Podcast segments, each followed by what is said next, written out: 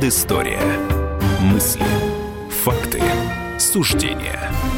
Здравствуйте, друзья. Предысторию вспоминают Иван Панкин и Павел Пряников, историк, журналист, основатель портала и телеграм-канала «Толкователь». Первую часть посвятим Сталину, потому что разговоры про Сталина, они как будто бы и не прекращаются никогда. Вот только недавно был день его смерти, 5 марта, и по-прежнему я вижу в лентах, в информационных лентах постоянные сообщения, что где-то там памятник открыли, где-то еще что-то произошло, э, связанное со Сталиным. В общем, э, как всегда, есть повод поговорить про Сталина. Ну, тут интересную тему мы подобрали с Павлом.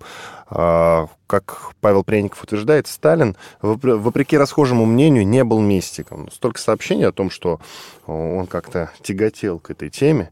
Например, вот из рассекреченных документов 30-х годов следует, что НКВД занималась по личному указанию Сталина поиском различных мистических артефактов.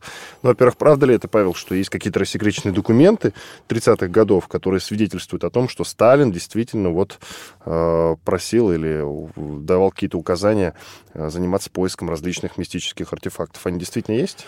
Ну, это немножечко не так. А, действительно, поиск таких артефактов был, но был не из того, чтобы получить какую-то мистическую силу, как сейчас часто представляют, а просто было множество а, тайных обществ, мистических обществ в 20-е 30-е годы, которые существовали в СССР, и в НКВД, в ГПУ перед этим а, считали, что эти люди представляют угрозу государства. И действительно, мы знаем процессы над розенкрейцерами, над иллюминатами, над поклонниками Блаватской и различных восточных течений – таких представленных индийской философии, я бы так сказал.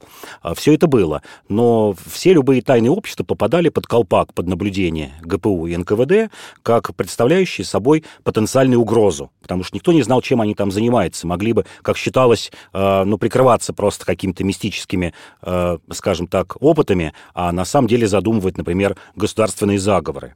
Конечно же, Сталин не был ни мистиком, ни религиозным человеком. Вот, к сожалению, сейчас я прям, прям вот вижу вот то, что Иван правильно сказал, появился, ну, возобновился интерес к Сталину, и появилось очень много сообщений, что вот Сталин э, встречался, например, с блаженной Матроной, что по его приказу э, Москву облетал самолет с казанской иконой Божьей Матери и так далее. И вот говорится о том, что Сталин якобы чуть ли не перед смертью осознал, э, что он был во многом неправ в отношении православной церкви, и даже видел утверждение, что принял тайное монашество. Но, конечно, это не так. В общем-то, вся жизнь революционера, вся его жизнь свидетельствовала о том, что он был э, абсолютно нерелигиозным человеком. Именно поэтому он, к примеру, и покинул семинарию, не доучившись. Э, причем на первых курсах он показывал хорошие оценки, а на третьем курсе его перестала интересовать там учеба. Э, часто вот представляют э, скажем так, аттестат Сталина в это время, там сплошные тройки, несколько только четверок. Это говорит не о том, что Сталин плохо учился, просто ему это стало неинтересно, увлекся революционной борьбой. И именно потом он вспоминал, в частности, в своих письмах 20-х годов к жене, ну и другие люди вспоминали, что и на третьем курсе он и произнес, что э, семинария сделала меня абсолютным атеистом. Вот он увидел, что э, скажем так, учение, то, чему их учили в семинаре, то, чему учила официальная православная церковь полностью расходится с делами. И, кстати говоря, мы видим довольно-таки большое количество, ну, я бы так сказал, вот прям радикальных революционеров, которые вышли из семинарий, и причем многие окончили их. Но здесь надо сказать, что, например, провозвестник ну, такого радикального э, революционного движения, как Чернышевский заканчивал семинарию, Добролюбов. Среди коммунистов, ну, среди большевиков высших лиц, это, например, Микоян, который закончил вот в армянской апостольской церкви. Это такой большевик подвойский. Э, кроме этого, например, маршал Василевский. То есть очень много революционеров вышло из семинарий, закончив их или не доучившись. И Сталин это был, вот я бы так сказал, современными словами, чтобы было понятно слушателям. Слово сейчас тоже распространено, стало модным. Сталин был технократом. Вот как раз большевики, старые большевики обвиняли Сталина уже с другой стороны, я бы так сказал, с крайне левой стороны, обвиняли в том, что он забыл ну, вот этот большевистский романтизм, революционный романтизм, какой-то утопизм, мечтательность, то, что было свойственно большевикам начала 20 века, строительство утопии, как мы будем строить новое общество, а Сталина они считали ну, вот, человеком прагматичным, которому не свойственны никакие сантименты, романтизм, так же, как с правой стороны э, ему не свойствен был религиозный частности, мистицизм, это человек, который шел к поставленным целям. Цель у него была одна, он сформулировал ее в конце 20-х годов. Это строительство социализма в отдельно взятой стране. Кстати, тоже шло э, с разрезом ну, такого ленинского курса, и тем более с курсом Троцкого, который считал, что революция должна победить во всем мире, но как минимум на нашем веку, вот пока живы старые большевики, должна победить и в Европе. Вот Сталин и отринул, и, скажем, и эти вот мечтания старых большевиков. А как же все эти рассказы, например, про известного гипнотизера, там, предсказателя, по-моему, он и предсказателем тоже был, э, Вольф Мессинг. Вот э, у них, у них некие такие товарищеские отношения были между Сталином и Мессингом, да? Была и проверка как раз серьезная. Например, Сталин просил его, Мессинга, вынести из Беркассы там какую-то крупную сумму, да, и действительно Мессингу эту сумму выдали. Он внушил значит, кассиру, чтобы тот ему отдал. Это же действительно было или нет? Да, это было, но это скорее человек воспринимался как фокусник, не как какой-то мистический человек. А в то время мы видим вообще такой всплеск интереса а, ну, низовых масс. Ленин недаром говорил, что одно из главных ну, таких культурных э, образовательных учреждений, даже образовательных в какой-то мере, для неграмотных масс это цирк. Вот кроме кино это цирк. И Троцкий об этом писал много. И тот же Мессинг это был представителем ну, таких фокусников. Э, НКВД действительно проверял его на причастность э, не только к чудесам, но и к, к связям с границей, потому что нужно помнить, что Мессинг это выходец из Польши, который вот бежал в 1939 году, когда немцы наступали туда, а человек, попавший с территории, которая была занята немцами, априори считался, ну, таким подозрительным. Подозревали, что он мог быть специально заслан. То есть он был под колпаком НКВД не из того, что совершал чудеса, а из-за того, что вот считалось, что э, этот человек, ну, может быть связан как-то с заграничными разведками. И человек этот э, в некоторых моментах, Мессинг, ну, эти подозрения усилил НКВД, потому что, когда, например, он был во время войны эвакуирован в Среднюю Азию, он в 1943 году пытался со своими товарищами, поляками, перейти советско-иранскую границу, уйти за границу. И был пойман, и, кстати, его простили, никак не наказали, за это грозил, ну, во время войны как минимум э, суровый тюремный срок, а то и там, если судили по революционным военным трибуналам, может быть, и высшая мера. Но его простили и использовали. Он понимал эту вину и работал, кстати, очень активно в среде э, поляков, э, поляков интернированных в среде тех, кто пришел из Восточной Европы. И человек действительно обладал гипнозом и был использован НКВД именно вот в этом качестве. В том, что под гипнозом, под каким-то, ну, там, мог себе расположить разговором человека, мог выведать какие-то тайны. То есть опять здесь все прозаически, э, с Мессингом все все обстоит. И Сталин его использовал именно как такого человека, который вот может получить доступ э, к этим людям. Ну и во-вторых, наверное, он был чем-то интересен Сталину как собеседник, потому что был человек образованный, получивший европейское образование, но нисколько не в, в, использовался Сталином в качестве какого-то мистика, гуру, как сейчас сказали бы. Конечно, нет. А что касается вот этой истории про колдунью, которую звали, кажется, Наталья Львова, Ее специально он попросил даже привезти в Москву из Ленинграда, когда узнал о ней. Она была, как она сама себя называла, потомственной колдуньей. Что ты скажешь по этому поводу? А я думаю, что это тоже было вот в русле таких же а, наблюдений НКВД, потом уже МГБ во время войны, как раз над людьми, которые вокруг себя собирали большую аудиторию. И вот та же Матрона, о которой вот э, часто говорят, что якобы Сталин с ней встречался, почему она интересовала э, спецслужбы? Интересовала тем, что вокруг таких людей всегда крутится большая толпа. И в такой большой толпе всегда можно найти э, ну, интересующих для разведки людей, или выведать какие-то слухи, или вбросить слухи. То есть я вот уверен, что, конечно же, ни, никакой там мистики не было. Вообще об этом, как ни странно, Э, я почему говорю странно, потому что э, до наших дней, прям до нулевых годов, дожил приемный э, сын Сталина, Артем Сергеев, который рассказывал как раз о жизни отца, потому что он воспитывался до конца 30-х годов в семье Сталина. И вот, насколько я читал, по-моему, последнее интервью 2003 год у него было.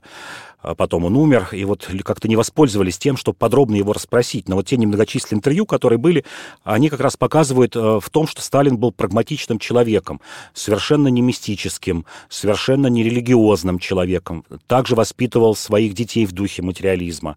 А как раз вот э, приемный сын Сталина опровергал очень часто, вот в то время, в 90-е годы, в начале нулевых, что вот Сталин с каким-то особым у Сталина было особое расположение к русской православной церкви. Он как раз говорил, что это была мера вынужденная, 43 год, когда, ну, можно прям, прямо сказать, разрешили снова РПЦ, когда выбрали патриарха. Было военное время, и, как он считает, это было связано с тем, что немцы на оккупированных территориях предложили верующим, ну, такую более э, позитивную повестку, да, более привлекательную повестку. И очень многие верующие как раз надеялись, что придут немцы, и вот там освободят храмы, откроют храмы, разрешат церковь. И Сталин, но мы в предыдущих передачах говорили говорили еще а, об одной причине открытия церквей, это требование а, англичан и американцев открыть церкви, потому что Рузвельт говорил, что я в Конгрессе своим конгрессменам, где 100% верующих, не смогу пробить помощь Советскому Союзу, а, пока он будет оставаться антихристианским, антирелигиозным государством. То есть вот у Сталина все эти шаги прагматичны, и даже вот все, что мы видим, ну, такую какую-то псевдомистику, а, это скорее объясняется вот действительно усилиями НКВД и самого Сталина выведать у этих людей о каких-то лицах окружающих их. И ведь мы вспомним даже вот, например, Даниил Андреев, который в лагере писал «Розу мира», ему позволяли писать именно с той целью, ну, как такого наживца поймать э, каких-то адептов этих вот восточных течений, которых представлял сын великого писателя наш Леонид Андреев, Даниил Андреев. Вот. И все в этом ключе так и происходило. Спасибо, Иван Панкин и историк и журналист Павел Пряников. Мы прервемся на пару минут, после этого продолжим. Оставайтесь с нами.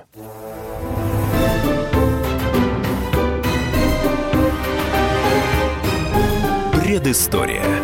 Мысли. Факты. Суждения.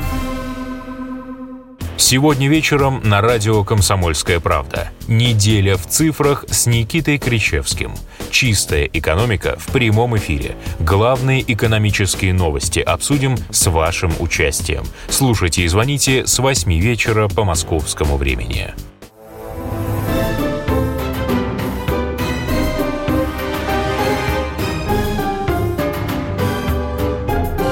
Предыстория. Мысли. Факты Суждения. Продолжаем вспоминать предысторию в студии радио «Комсомольская правда». По-прежнему Иван Панкин и Павел Пряников, историк и журналист, основатель портала и телеграм-канала «Толкователь».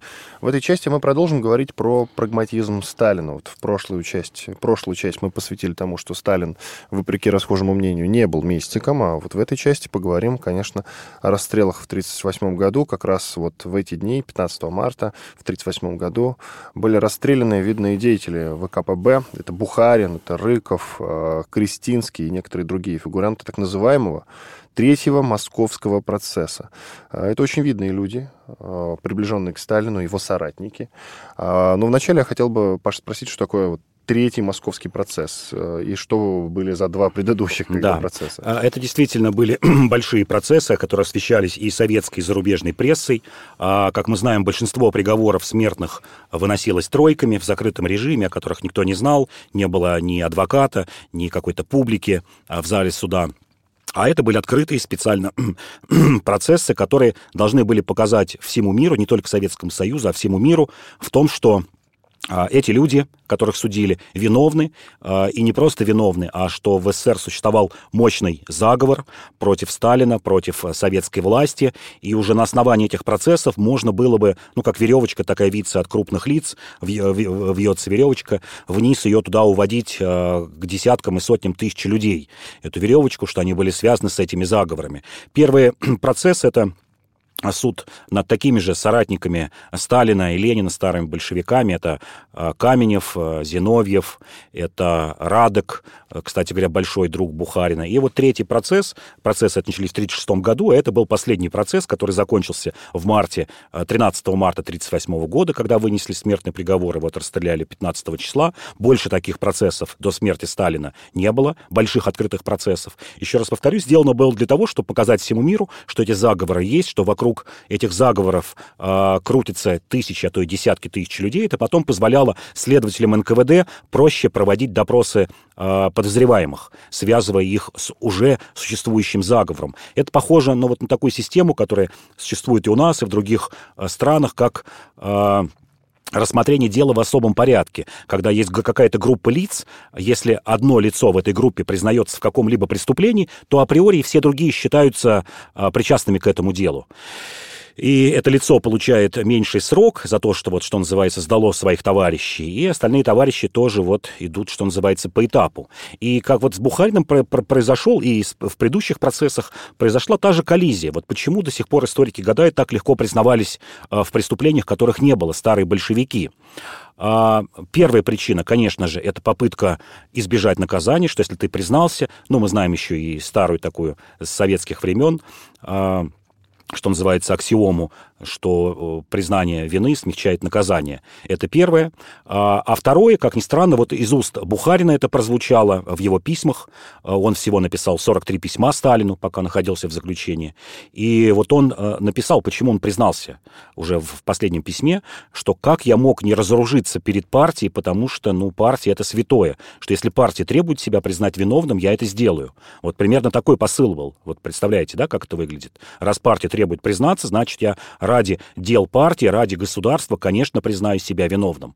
Вот это как бы второй такой мотив, что им в голову не приходило, э, что ну, это может быть использовано как-то против них, и что их приговорят к расстрелу. Вот, вот это как ни странно.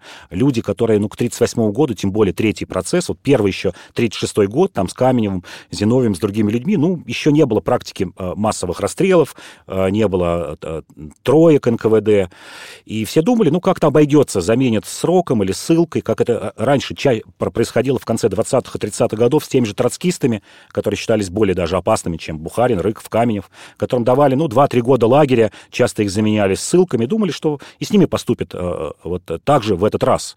Вот Бухарин в своем предсмертном письме а, его можно найти, прям прочитать, оно большое, семистраничное, оно вот показывает ну, настрой этих людей и даже в какой-то мере, в какой-то мере ли, э, ли, лиризм. Вот ощущение, что пишет гимназист э, письмо или такой студент. Оно наполнено, ну, во-первых, он все время обращается к Сталину на «ты», а во-вторых, он до последнего не верит, уже вынесен смертный приговор, до последнего не верит, что приговор будет отменен. И он просит у Сталина э, таких два выхода из этой ситуации. Первый, что, дорогой Коба, дай мне, пожалуйста, морфин для того, чтобы я вот выпил большую дозу морфина, заснул и не проснулся, покончил жизнь самоубийством. Ну, нельзя же старого большевика вот водить на расстрел, как он считает, чтобы какие-то простые люди видели, как стреляют старого большевика. А второе предложение, что замени мне на любой срок э, смертную казнь, даже на пожизненное заключение, отправь меня на Колыму, куда угодно, в Сибирь, и я там возглавлю а, театр, музей, вот в прямом смысле слова пишет. Человек верит, что на Колыме ему дадут руководить музеем, что он будет образовывать а, простых безграмотных зэков даже в лагере и будет приносить пользу партии. А третий вариант, ну, он вообще, конечно, выглядит даже в какой-то мере безумным. Он предлагает Сталину, что, дорогой Коба, есть еще один вариант, вот как я могу пожертвовать своей жизнью. Отправь меня в Америку под чужой фамилией, даже как-то мы изменим мне внешность, я там бору, буду бороться с троцким и троцкизмом и даже пойду на то, чтобы убить Троцкого. То есть вот то, что случилось два года спустя, в сороковом году, ну, он, Бухарин считал, что Троцкий ему доверяет, подпустит себя к телу Троцкого, и я там вот его убью, и где-то буду, видимо, в тюрьме в Мексике и сидеть, как это вот и произошло а, с Меркадром, с убийцей Троцкого. Вот представляете, может быть, в какой-то мере это наивно выглядит. При этом и у Сталина, а, ну, я бы сказал, у верхушки, да, наверное, у Сталина а, было, ну, такое романтическое отношение к Бухарину. А, в 22 году Ленин назвал Бухарина своим сыном, и в партии было к Бухарину такое отношение, ну, до конца 20-х годов, что это либо один из преемников, ну, либо это такая крупная а, величина теоретического, теоретического большевизма. Бухарин не был причастен а, к расстрельным спискам, и вообще как-то к репрессиям. Человек действительно руководил агитпропом, газетой «Правдой», обучал студентов, то есть не был причастен, ну, к каким-то ужасам большевизма 20-30-х годов. А Рыков и, и Крестинский? Ну, Рыков в какой-то мере, да, это все же Рыков принимал участие в революции, был членом Петросовета, то есть даже если это не к репрессиям, но каким-то смертям во время э, был председателем Совнаркома, как сейчас сказали бы, премьер-министр, и, в общем, активное участие принимал в гражданской войне, в работе ЧК, вот в тех самых, в тяжелых условиях. То есть, возможно, это не репрессии, ну, к смертям людей, а Бухарин да, даже к этому не причастен. То есть это такой кабинетный ученый, кабинетный исследователь. И Сталин, а, вот с чего я начал, Сталин, ну, видимо, давал шанс Бухарину а, уйти за границу. Вот смотрите, 1936 год, 10 а, февраля 1936 года выходит разгромная статья в газете «Правда», которой раньше руководил а, Бухарин. И было понятно, что скоро, видимо, тучи сгустятся над его головой. Но спустя две недели Бухарина вместе с женой отпускают в Париж под, предлогом, под тем предлогом, что он в Париже должен Э, забрать архив социал-демократической партии Германии. Э, партии уже в то время Гитлер пришел к власти, этот архив немцы вывезли, немецкие социалисты, в Париж. И в Париже, более того, он еще наговорил э, оппозиционерам, которые бежали из Советского Союза, например, меньшевику Дану, очень много нелицеприятного про Сталина и вообще про Советский Союз. И через агентуру стало известно об этих речах. И все думали, что Бухарин останется с женой. То есть его выпустили с надеждой, ну, что мы этого человека потеряли, потеряли, но он останется жив, и как бы большого вреда он не принесет, в отличие от Троцкого. Это не организатор, не трибун, но он неожиданно возвращается, э, видимо, не верит Бухарин в то, что с ним так могут поступить. 37 год, а, конец 36 года, август. А, снова выходят э, разгромные статьи в газетах, НКВД начинает следствие по отношению к Бухарину, прокуратура дело закрывает, вот как ни странно, и сам Сталин советует Бухарину съездить отдохнуть, что у того расшатались нервы, в Памир – уже вот, ну, вот, в принципе, ясно, что все скоро начнется. Второй сигнал ему дают. Опять же, Сталин и окружение, ну, как мы потом уже узнали, были уверены, что он по мир перейдет границу там с Афганистаном или с Китаем и уйдет за границу. И, как там писали, что Бухарину три дня пути до Британской Индии, ну, в то время Пакистан, вот три дня пути на машине от Памира. И все были снова уверены, что он уйдет. Он опять возвращается, Бухарин. А, снова начинается следствие. Идет две, проходит две недели, когда он находится в подвешенном состоянии, и ему каждый раз намекают, что ты можешь э, закончить не позорно свою жизнь, а застрелиться. Тем более так сделал соратник, вот по, если бы он был жив, вот соратник по третьему процессу, старый большевик Томский, который считал, что я не вынесу позора суда, и застрелился. И каждый раз вот три таких выхода для Бухарина предлагалось, уже еще раз повторю, в то время, когда уже, ну, многим было ясно, я думаю, даже самому Бухарину ясно, что что-то с ним, что-то с ним сделают. И каждый раз он все эти варианты отвергает и идет на судебный процесс, где, видимо, считает, что ему удастся вот э, доказать, либо доказать свою невиновность, либо даже виновным продолжать приносить пользу советской власти. Вот удивительно, конечно. Но ты много времени посвятил Бухарину, а действительно я еще раз возвращаюсь к вот этим двум людям, Рыкову и Кристинскому. Да, в чем конкретно Сталин их подозревал? А Сталин считал, что они возглавляют правый уклон. Вот до этого судили ну, многих троцкистов, э, Каменева, Зиновьева, их обвиняли в левом уклоне, в таком левом радикализме. Этих людей обвиняли в правом уклонизме. А, считали, что есть заговор, вокруг них сплетен заговор а, по свержению советской власти и установлению правой диктатуры. А, правая диктатура тогда еще обзывалась таким вот словом бонапартизм. Вот с этим, э, ну, с таким обвинением судили Тухачевского, обвиняли его в бонапартизме, и обвиняли людей с третьего э, московского процесса. Вот это было главным обвинением. И, конечно же, э, одно из обвинений – это связь с иностранными разведками. Тогда считалось, что шпионаж, ну, это такое самое страшное преступление. Даже можно предать партию, но предать и партию, и государство – это страшнее в два раза. Ну, еще троцкизм – самое страшное да, преступление. Да, и троцкизм, конечно, самый страшный. Иван Панкин и Павел Пряников, историк и журналист в студии радио «Комсомольская правда». Мы продолжим через пару минут. Оставайтесь с нами.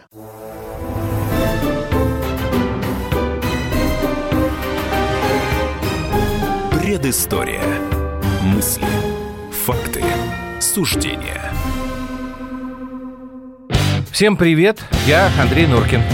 А я Юлия Нуркина. И мы переехали. К счастью, не на другую радиостанцию, просто на другое время. Простыми словами теперь в эфире по понедельникам, вторникам и средам в 9 вечера по московскому времени.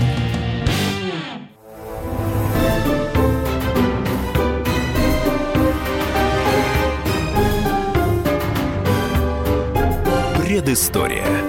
Мысли. Факты. Суждения. Напомню, что предысторию вспоминают Иван Панкин и Павел Пряников, историк, журналист, основатель портала и телеграм-канала «Толкователь». Что-то у нас какой-то с тобой, Павел, сегодня очень уж мистический выпуск, ну или так или иначе с мистикой хоть немножко досвязанный, да? А, в этой части, в третьей, мы поговорим а, про золото Гитлера, и не просто так. В Германии обнародовали дневник немецкого офицера Эгона Аленхауэра, в котором говорится, где в Польше спрятаны сокровища Третьего рейха. Об этом сообщает британский таблоид Daily Mail. Павел, ну уже сколько, сколько ищут эти сокровища, вот это золото Гитлера, да, золото Третьего рейха, и все никак найти не могут. Хотя это не первый обнародованный дневник такой, да, в котором прямо точно что-то там указано, и тем не менее. Э, я с многими историками общался по этому поводу, э, с историками Третьего рейха в частности. Они говорят, что на самом деле не было никакого Золотого рейха. Вернее, вывести его, то, что было, разграбили, э, значит, союзники, да, когда пришли в Германию. Союзники Советского Союза, разумеется. Вот и все. Ничего не вывозили из Германии. Ну вот, по крайней мере, я такое мнение слышал. Вот что ты скажешь? Нет, конечно же, это не так. Вывозили очень много. Вообще, вот, вот мы действительно говорили о мистике, и часто Германию представляет, ну, таким государством с какой-то упертой идеологией, в которой, в частности, был мистицизм, если мы вспомним ордена ННР. Германии того времени. Того времени, да. Но забываем еще об одной основе нацистской Германии. Это, конечно же, жажда наживы. Это мародерство. Германия вывозила из всех завоеванных ею стран все, что только можно. И причем Тут благоприятный момент для историков по поводу вывезенного. Немцы, как аккуратисты, все фиксировали в бумагах, что они вывозили. Вот где прятали, это не зафиксировано. Вот сколько вывозили, э, все каталогизировали, э, описывали все, что вывезли, их сохранность, их состояние. И в этом смысле историкам, конечно, раздолье. А почему не могут найти? Это второй вопрос. И, наверное, главный вопрос. Первый – это вывозили или нет? Да, вывозили очень много. Второй вопрос – почему не могут найти? Германия с самого а, я бы так сказал, начала войны, и даже еще и войны не было, примерно с 38-го, с начала 39-го года начала вывозить наворованные ценности э, в соседние с ней страны, и даже и не соседние, и дальние. Есть очень, например, четкий перечень, сколько немцы захватили золота в, в завоеванных ими странах. Первая страна, где они захватили золотой запас, это была Чехословакия. Это вот присоединение Чехословакии, сначала Судета, потом Чехословакии, 24 тонны. Дальше был аншлюз с Австрией, 78 тонн золота. Дальше была Бельгия, Голландия. В Бельгии было почти 200 тонн золота, в Голландии 190 тонн золота. И вот в каждой из стран, а более того, они даже у своего союзника Италии в 43 году, когда спасали уже Муссолини, на всякий случай захватили золотой запас Италии, 64 тонны вывезли. И вот есть точный подсчет, сколько золота, вот только по одному золоту, было было награблено Германией во время Второй мировой войны. Это 950 тонн золота. А в 30 1938 году золотой запас Германии, ее вот личный запас до начала Второй мировой, составлял 15 тонн. И вот здесь 950 тонн. Но это еще не вся цифра. Еще около 150 тонн золота было в СС, в, э, в НСДАП и у таких, скажем так, частных лиц высших бонс э, Рейха, например, у Геринга. И общая цифра доходит до 1100 тонн. Это только одного золота. Очень хорошо все понятно о картинах каталогизировано. Э, сколько картин было захвачено, где они и где они всплывают. И здесь мы приходим к выводу, что основной точкой сбыта награбленного была Швейцария. Вот мы часто говорим о швейцарском чуде, о том, что страна одна из самых богатых, но часто забываем сказать, что лежит в основе богатства этой страны. В том числе вот эта вот скупка краденого. Например, есть хороший пример, а, их не так много, потому что операции были секретными, но вот есть хороший пример, когда в 1939 году немцы отвезли э, захваченную картину, одну из картин, по-моему, Андрея Матисса, и потом она всплыла на аукционе в 1989 году и была продана за 21 миллион фунтов стерлингов. Вот представляете, да, 21 миллион в 89 году, ну это, наверное, как сейчас 60-70 миллионов долларов. В общей сложности немцы вывезли э, в Швейцарию тысячи картин, тысячи художественных артефактов и примерно 500, ну кто-то говорит 500, кто-то даже 550 тонн золота. Немцы выводили, вывозили награбленное золото в Испанию, в Португалию, в Турцию и в такую же нейтральную Швецию, кстати говоря, которая тоже занималась скупкой краденого. Но дальше начинается другая детективная история, когда вот, еще раз повторю, немцы понимали и в течение всей войны вывозили золото, либо там прятали, либо продавали. Под конец войны этот процесс стал совершенно насыщенным. Часть э, сокровищ была спрятана, как вот, например, наша янтарная комната из Советского Союза, э, ну, предполагает, что где-то на территории Германии, а, возможно, вывезена. С 1944 года этот процесс стал лавинообразно нарастать. Когда союзники, включая Советский Союз, пошли в Германию, они, например, из этого запаса, золотого запаса, только официального 950 тонн, обнаружили 110 тонн. То есть 840 тонн золота куда-то пропало, было вывезено. Пропали эти картины. Дальше начинается детективная история. И она во многом, кстати, раскрывает а, а, причины того, почему мы, Советский Союз, в то время занялись реквизицией уже немецких культурных ценностей. В 1946 году Англия, Франция США начинают поиски этих а, сокровищ, награбленных нацистами. Создается так называемое Парижское соглашение, еще его часто называют Gold Pool, ну, иногда переводят как «золотой бассейн», «золотое, золотое содружество», по поиску этих ценностей.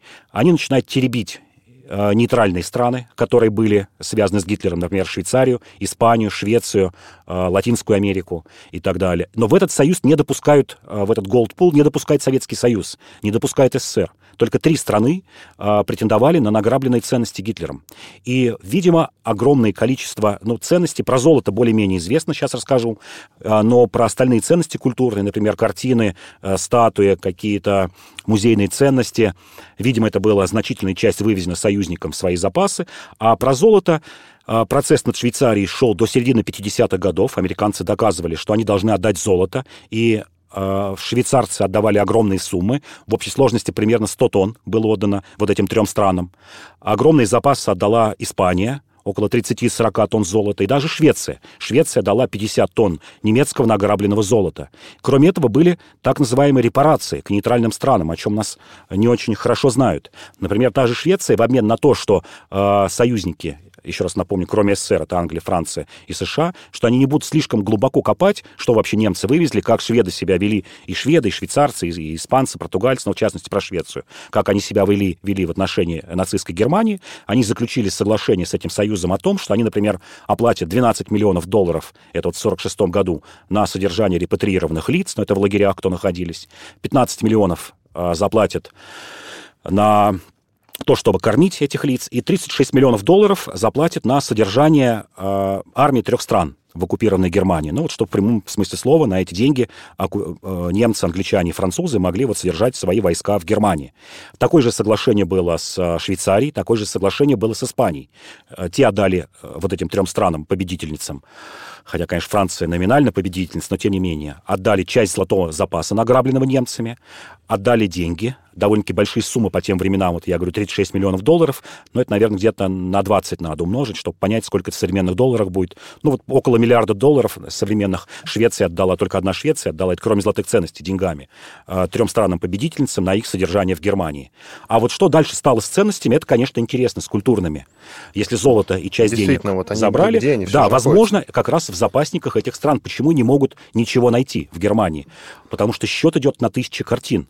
Только вот одна выставка, печально известная, наверняка вы помните даже, термин такой появился, дегенеративное искусство, которое проводилось в Германии, там экспонировалось около полутора тысяч картин. И все эти картины немцы либо продали, либо куда-то вывезли, а это картины были э, импрессионистов французских, э, художников начала века из других стран. Пропали, никто не знает, где они, и не могут найти.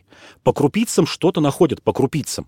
От, э, только вот от этих полутора тысяч картин, ну вот я приведу э, пример, э, это было пару лет назад, 2017 год, был такой немец, бухгалтер в Мюнхене, Корнелиус Гурлит, вот такое имя. Э, человек, который всю жизнь продавал потихоньку вот те самые картины. Оказалось, что его отец, нацистский Бонза, э, спрятал сотни картин, которые были вывезены из Парижа, из Франции, спрятал у себя в Германии, когда вот уже Германия рушилась, не отдал, что называется, в общий котел нацистской Германии. И эти картины наследовал его сын. И э, ему было 81 год, этому Корнелиусу Гурлиту из Мюнхена, когда пришли к нему с обыском, обратили внимание, что этот человек не пользуется кредитными карточками, э, у него нет социального страхования, он э, расплачивается только наличными, ведет уединенную жизнь, но при этом шикарную жизнь, нигде не работает. Напомню, 81 год человеку. Наглянули в его квартиру и обнаружили там десятки, а то и сотни картин, потому что до сих пор не говорят, а, сколько картин в реальности было. Например, выяснили, что он продал вот как раз картину а, Анри Матисса «Сидящая женщина» за 20 миллионов долларов. Вот это Корнелиус Гурлит. И вот как пример, вот где это оказалось. А вот по поводу вывезенного золота, как я говорил, что Испания, Швеция, Швейцария, была даже Исландия. Вот когда мы говорим о роли нейтральных ну, стран... Ну, это чтобы спрятать, понятно, спрятать. там 30, искать не Да, будет. 39-й год, когда еще не началась война с Англией и Германией, потонуло немецкое судно у берегов Исландии с четырьмя тоннами золота. несколько лет назад это судно подняли. То есть немцы не довезли вот то золото награбленное, хотели его спрятать даже в Исландии. Это говорит о причастности ну, многих европейских стран, кто не участвовал во Второй мировой войне, вот скупки а, вот этого награбленного имущества в других странах, а, отнятого имущества у евреев и у других узников концлагерей. И вот у меня ощущение, когда мы говорим, почему не мы не можем найти, что, скорее всего, ну вот версия, я не говорю, что 100%, но я бы ей дал процентов 90, что значительная часть ценностей действительно была обнаружена союзниками в результате этой операции в конце 40-х, в 50-х годов и конфискована ими и хранится где-то у них в, в США, Мне в Англии, кажется, Франции. даже, что в нескольких местах, если Возможно, честно. в нескольких. Какие-то остатки где-то есть в тайниках э, на территории Германии, вот Польши, как мы сейчас говорили, но основная часть была вывезена державными победительницами. И, кстати, вот к вопросу, почему я сказал, часто обвиняют СССР, почему, например, ту же Дрезденскую галерею конфисковал картины, но он поступил так же, что, ребят, вы нас не взяли, вот эти три страны, США, Англия, Франция, вот в, той, в тот пул, который изымал культурные ценности, в том числе, возможно, и советские, потому что из Советского Союза есть точная цифра, сколько вывезено, это 260 железнодорожных вагонов ценностей и 450 тонн э, морским транспортом. Спасибо. Иван Панкин и Павел Пряников, историк и журналист. В студии радио «Комсомольская правда». Мы продолжим через пару минут. Оставайтесь с нами.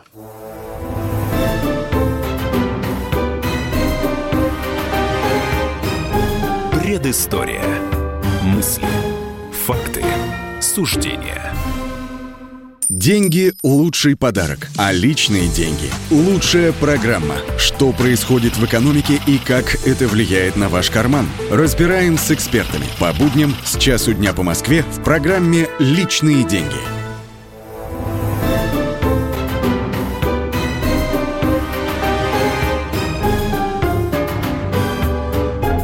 Предыстория. Мысли, факты, суждения.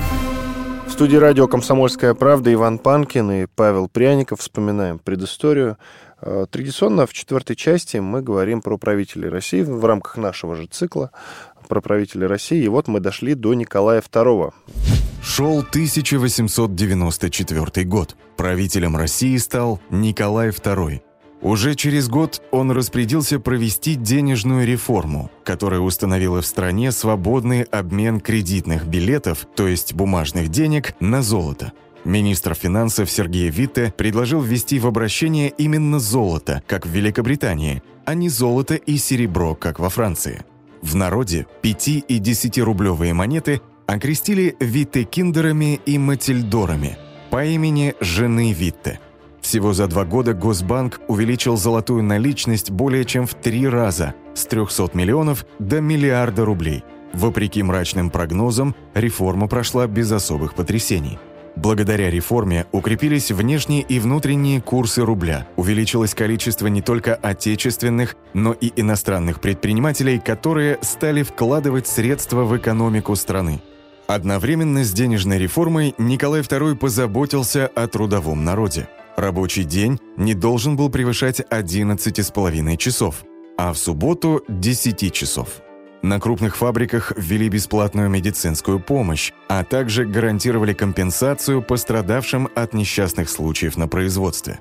В 1906 году царь разрешил создать рабочие профсоюзы, которые сыграли свою роль в создании революционной ситуации в 1917 году. Страной Николай II правил 23 года. Тут э, такой символичный момент. Оказывается, что как раз в этот период, 15 марта в 1917 году, российский император Николай II подписал отречение от престола в пользу своего брата Михаила Александровича. Вот такие дела. Ты представляешь, как совпало? Да. Удивительно. Э, Конечно, мы сто раз, вот без преувеличения, наверное, э, много раз говорили про Николая II.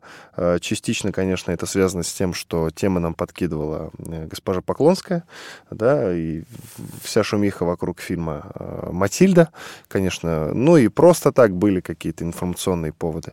Э, Поэтому тему конкретную, вот новую какую-то свежую, чтобы не одно и то же говорить, было подыскать довольно сложно, но мы с Павлом, что называется, справились. Говорить мы будем вот о чем. А, Как и современные олигархи, оказывается, Николай II держал значительные капиталы за границей, например, в Англии. Вот какой любопытный момент. И тут же надо сказать о том, что, оказывается, Николай II, вот если взять всю династию Романовых, был богатейшим из всех правителей России. Это богатейшим правителем России. Действительно. Это, это действительно так. Я вот даже опережу свои подсчеты и просто вот э, сра- сразу резюмирую примерные богатства Николая II. Если суммировать все, что у него было, движимое имущество, недвижимое, его, его вклады в банках, то на современные деньги он был обладателем примерно 250 миллиардов долларов. Для примера, вот самый богатый человек сейчас в мире, это основатель компании Amazon, э, американец Джефф Безос, у него состояние оценивается в 140-150 миллиардов. Вот сегодня Николай II был бы самым богатым человеком мира. Из чего же складывались эти, э, складывались эти богатства? Ну, э, для начала начнем э, с недвижимого имущества. Часто вот говорят, что у Николая II было только содержание из бюджета, там были какие-то небольшие вклады, это так, но действительно Николаю II принадлежало, к примеру, больше 8,5 миллионов гектаров земли. Это его поместья, которые обрабатывались, которые приносили ему ежегодный доход. Доход этот составлял около 20 миллионов э, рублей того времени. А, Сразу примерно скажу, чтобы понимать, сколько рубль к нашему времени, э, не только я, а другие историки, экономисты переводили, это примерно 12 современных долларов. То есть 20 миллионов рублей Николая II, это примерно 250 миллионов долларов. Вот ему давал доход от его а, земель. Кроме того, были так называемые кабинетные земли. Это земли не обрабатываемые, это в основном леса, степи. А, Например, только в одной Сибири у него было 68 миллионов гектаров земли, принадлежало лично вот ему. А в общей сложности было 130 миллионов гектаров такой земли. Вот если только оценивать это движимое и недвижимое имущество, мы получаем а, десятки миллиардов долларов. Ну, понятно, каждая сотка или там гектар сколько-то стоит. Кроме того, у Николая II было огромное количество недвижимого имущества в виде дворцов, музеев, театров, а также промышленных предприятий. К примеру, Нерчинские а, копи, там, где добывали золото, несколько металлургических заводов. То есть это был еще и промышленник. Ему принадлежали серебряные руды и приносили ему ежегодный доход в размере примерно 10-12 миллионов рублей чистыми.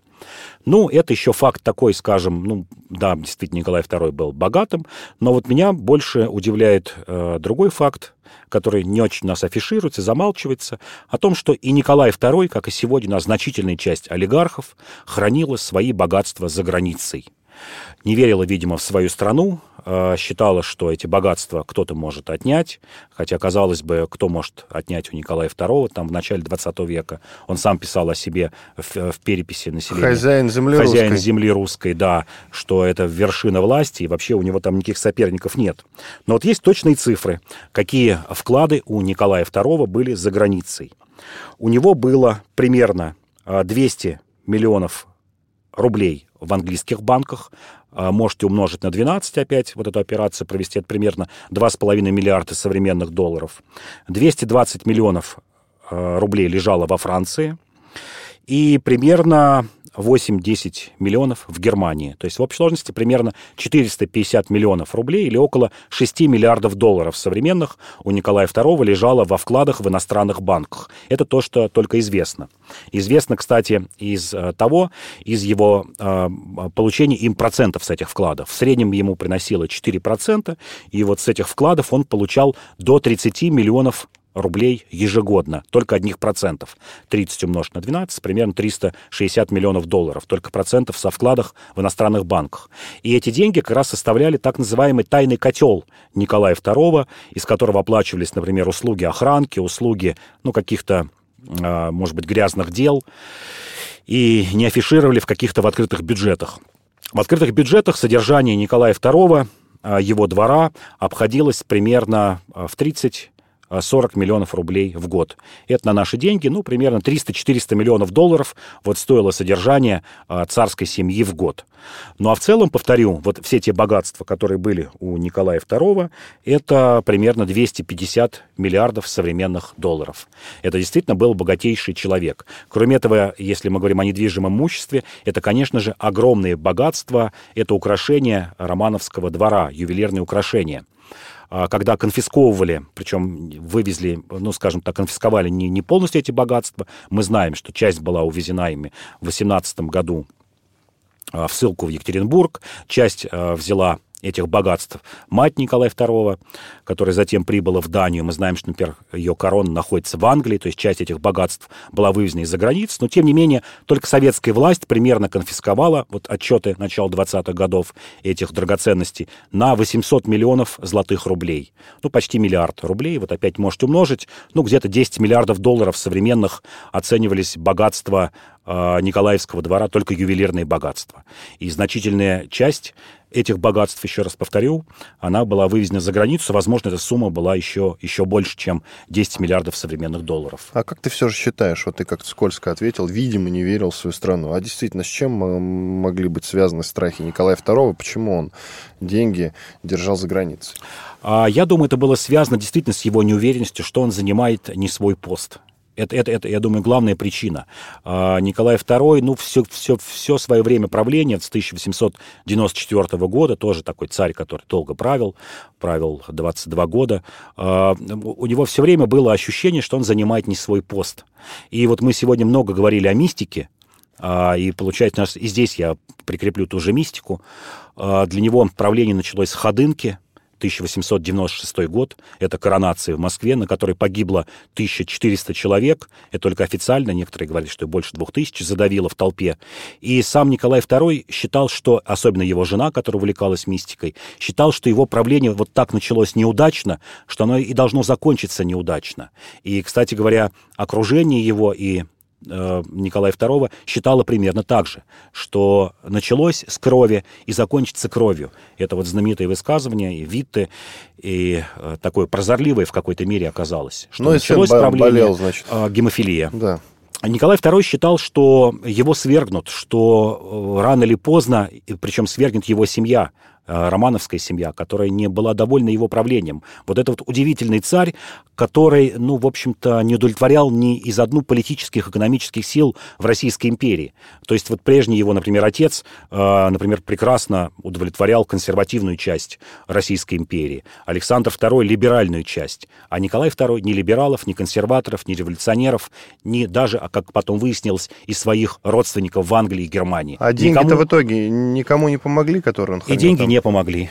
И То в итоге есть... оказался никому не нужным, и эти деньги, э, как мы уже сейчас Канули знаем... в лету? К... ну, нет, ну, земли, понятно, конфисковали в 17 году. А те, которые земли. держал за границей? А те, которые держал за границей, остались э, его потомкам, тем Романовым, которые и жили, и живут, и сегодня потомки Романовых э, на вот эти вклады, которые были у царя. Ничего себе. Иван Панкин и Павел Пряников, историк, журналист, основатель портала и телеграм-канала «Толкователь». Спасибо, что были с нами. Всего доброго, до свидания. До свидания.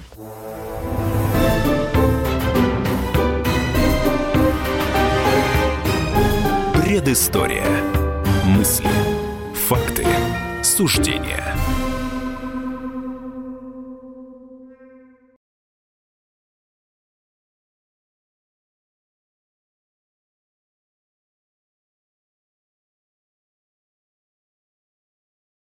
Псы гоняются за котами. Так всегда было и так всегда будет. Такова жизнь. Как подружить домашних питомцев, чем кормить и когда водить к ветеринарам. Каждую субботу в эфире радио «Комсомольская правда» вот такая зверушка. Самая живая программа про братьев наших меньших. Советы ветеринара Ильи Середы. Не пропустите.